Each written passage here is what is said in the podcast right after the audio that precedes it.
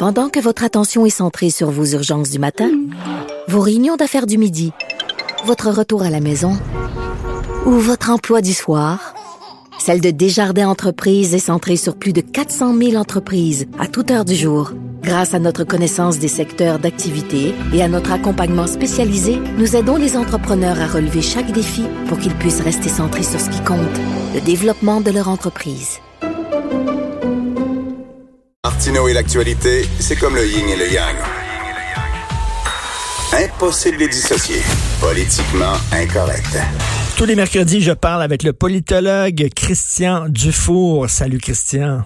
Bonjour Richard. On voit, hein, on le voit, ça fait des décennies qu'on vit dans une société de droit. J'ai le droit, j'ai le droit. Puis là, soudainement, en période de crise, il faut restreindre nos droits, restreindre nos déplacements. Et ça va, on dirait, à l'encontre de notre ADN. Oui, c'est clair. Il y, a le cas dont tu parlais là, de la résidence à Valtry qui me semble un peu spécifique là, parce que c'est hmm. un foyer de contamination. Euh, mais pour le reste, il faut quand même pas oublier que ça fait juste 13 jours qu'on est là-dedans et qu'on demande à des gens de faire des choses qui sont profondément antinaturelles. Hmm. Comme tu le dis, en fait, ça fait des décennies qu'on est dans autre chose.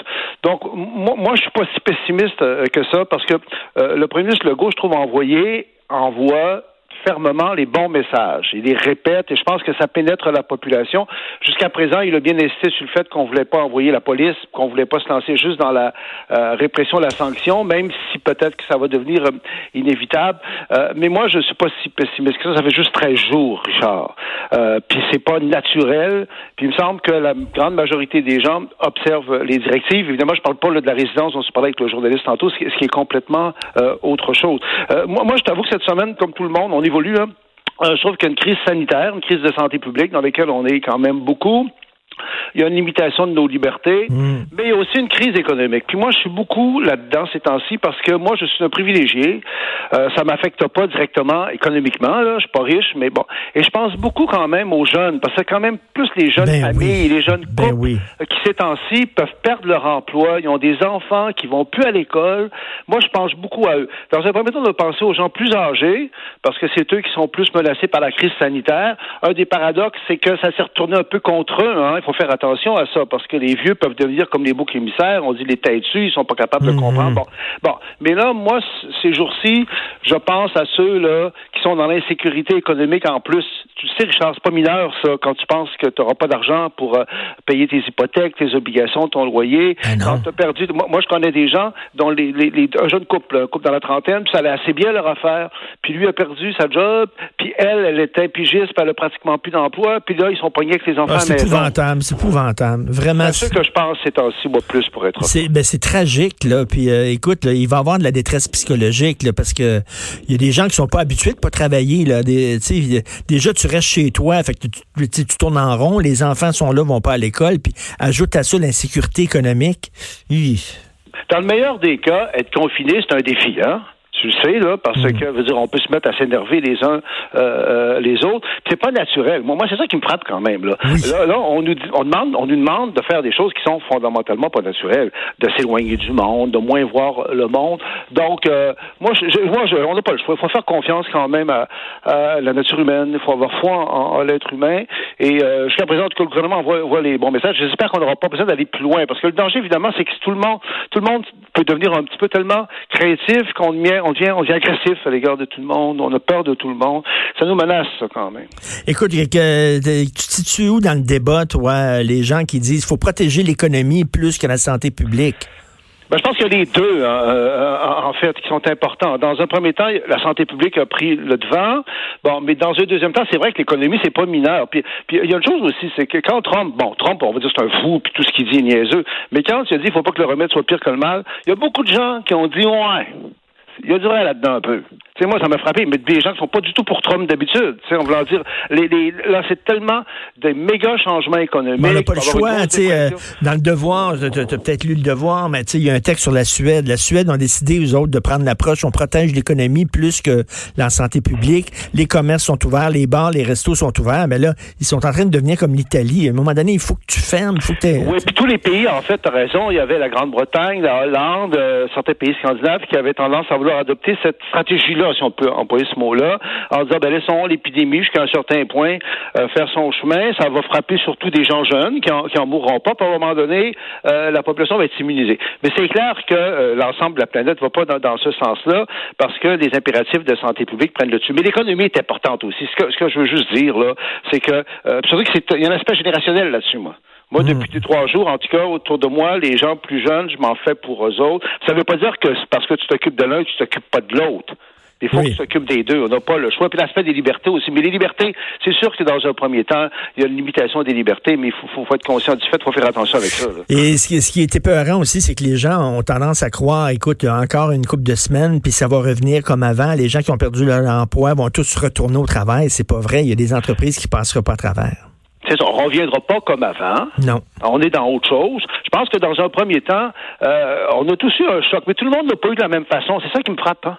Il y a des gens qui l'ont eu assez rapidement, d'autres que ça a pris du temps, mais tôt ou tard, l'immense majorité des gens ont des moments de dépression ou d'angoisse en disant euh, le cauchemar va-tu finir? Puis à un moment donné, on réalise que le cauchemar finira pas. Il faut composer avec ça. Puis dans un deuxième temps, on peut redevenir assez pas optimiste, en tout cas positif, puis le goût de vivre euh, peut revenir. L'humanité en, en a euh, vu d'autres. Ça ne reviendra pas comme avant, mais en même temps, prends, prends par exemple, moi je pense au fait que François Legault, c'est un homme d'affaires, c'est quelqu'un qui est très axé sur l'économie, que les finances publiques du Québec vont bien, donc on est peut-être, euh, jusqu'à un certain- point, armé euh, pour gérer ça. Mais cela dit, il est trop tôt pour savoir où est-ce qu'on s'en va euh, précisément, mais moi ça me choque pas qu'on parle d'économie. Là. Tu comprends-tu? Il faut en parler d'économie, c'est très important. Écoute, je veux pas être chauvin puis euh, me péter les bretelles, mais vraiment quand tu regardes à travers la planète, tu dis on est chanceux d'être au Québec? Quand même, c'est une des meilleures places où être actuellement. Ben, C'est-à-dire que le gouvernement fait sa job, le premier ministre euh, euh, fait sa job, euh, les bons messages sont envoyés. Moi, j'ai trouvé que l'équilibre que François Legault, jusqu'à présent, a réussi à- à conserver entre des recommandations fermes et répétées et claires, mais en même temps, il fait attention pour pas aller trop loin. Cela dit, je trouve qu'il commence à avoir pas mal de cas au Québec, Richard. Je sais pas si ça t'a frappé aussi, Oui, là, ben le fait oui. qu'on est mille, tout ça. Tu te dis, ouais, est-ce qu'on va en profiter vraiment? Euh, je ne le sais pas. Bon, on est encore en plein dans la crise, en effet. On n'a pas de recul, hein. Faut jamais oublier ça.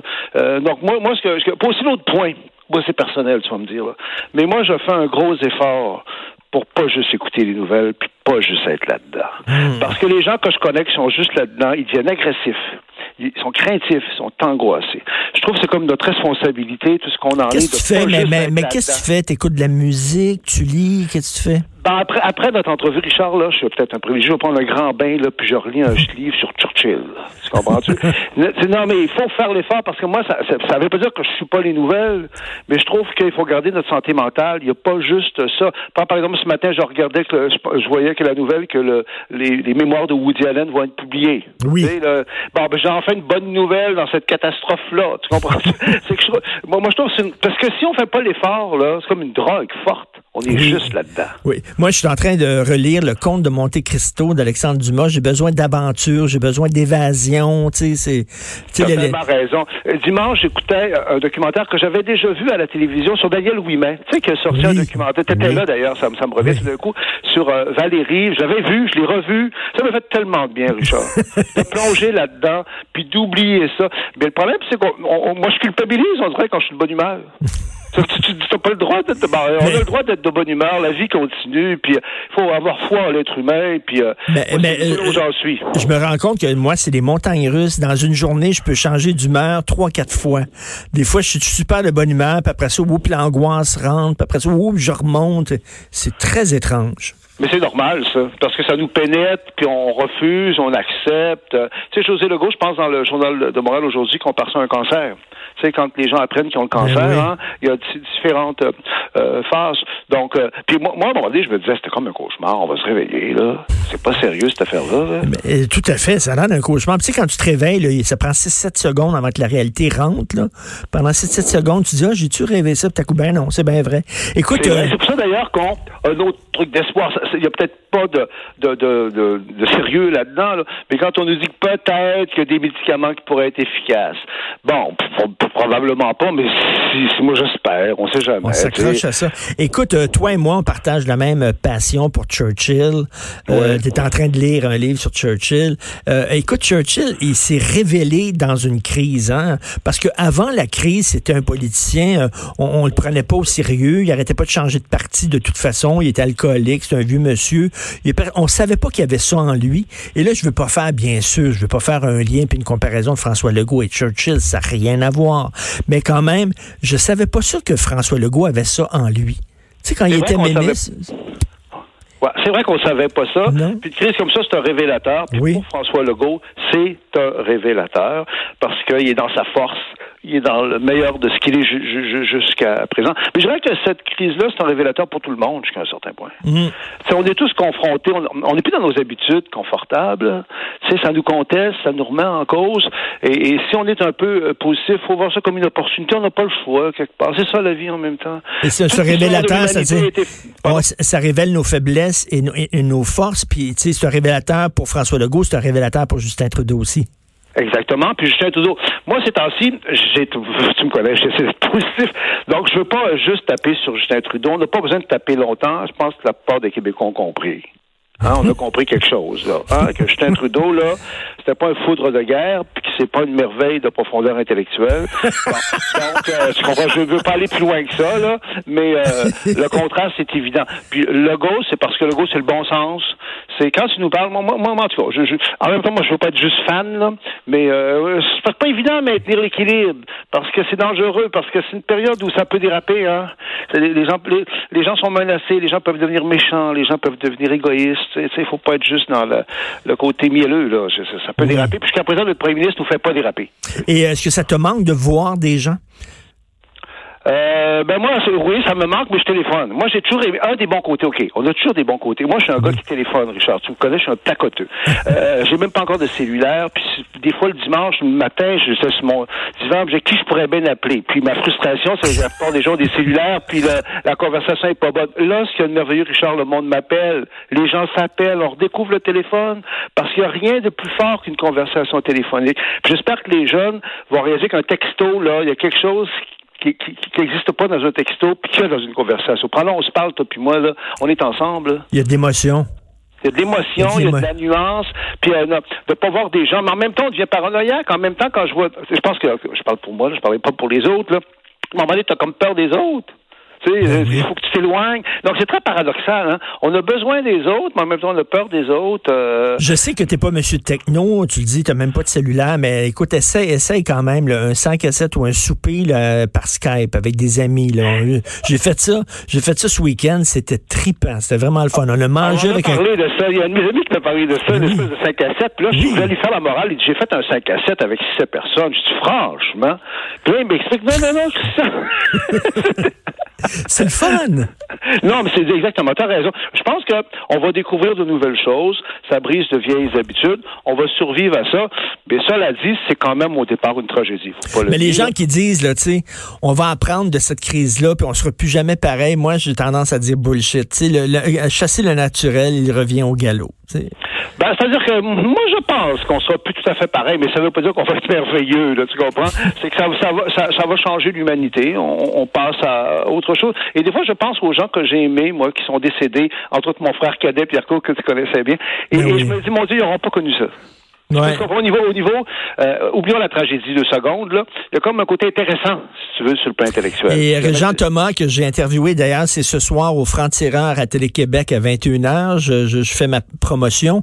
21h, euh, et Jean Thomas me disait, faut pas oublier hein, qu'actuellement, à, travers le monde, il y a un million de personnes qui meurent du sida par année encore. Un million de personnes. Puis moi, je, je, je, lisais la biographie de Mme Chai Kai-chek, parce que c'est un hasard, mais je suis dans la Chine, c'est une méga biographie de cette... Et on nous rappelle la révolte, je pense, des Taiping en 1887 en Chine, ça a fait 19 millions de morts. Donc, euh, juste pour, euh, pas, pas, pour nier l'importance du cataclysme qu'on vit, mais relativiser un peu quand même. Ça fait du bien. Ben, bon bain. Merci beaucoup. Est-ce que tu mets du sel de bain? Tu mets des affaires qui sentent bon dans ton bain? Oui, puis je vais lire. C'est un des grands plaisirs de la vie. Puis ça, on l'a encore, on peut prendre des bains. bon ben, mon cher ami. Salut, Christian Dufault, politologue. Est-ce que, euh, euh, est-ce que François Legault en fait trop, euh, Jonathan?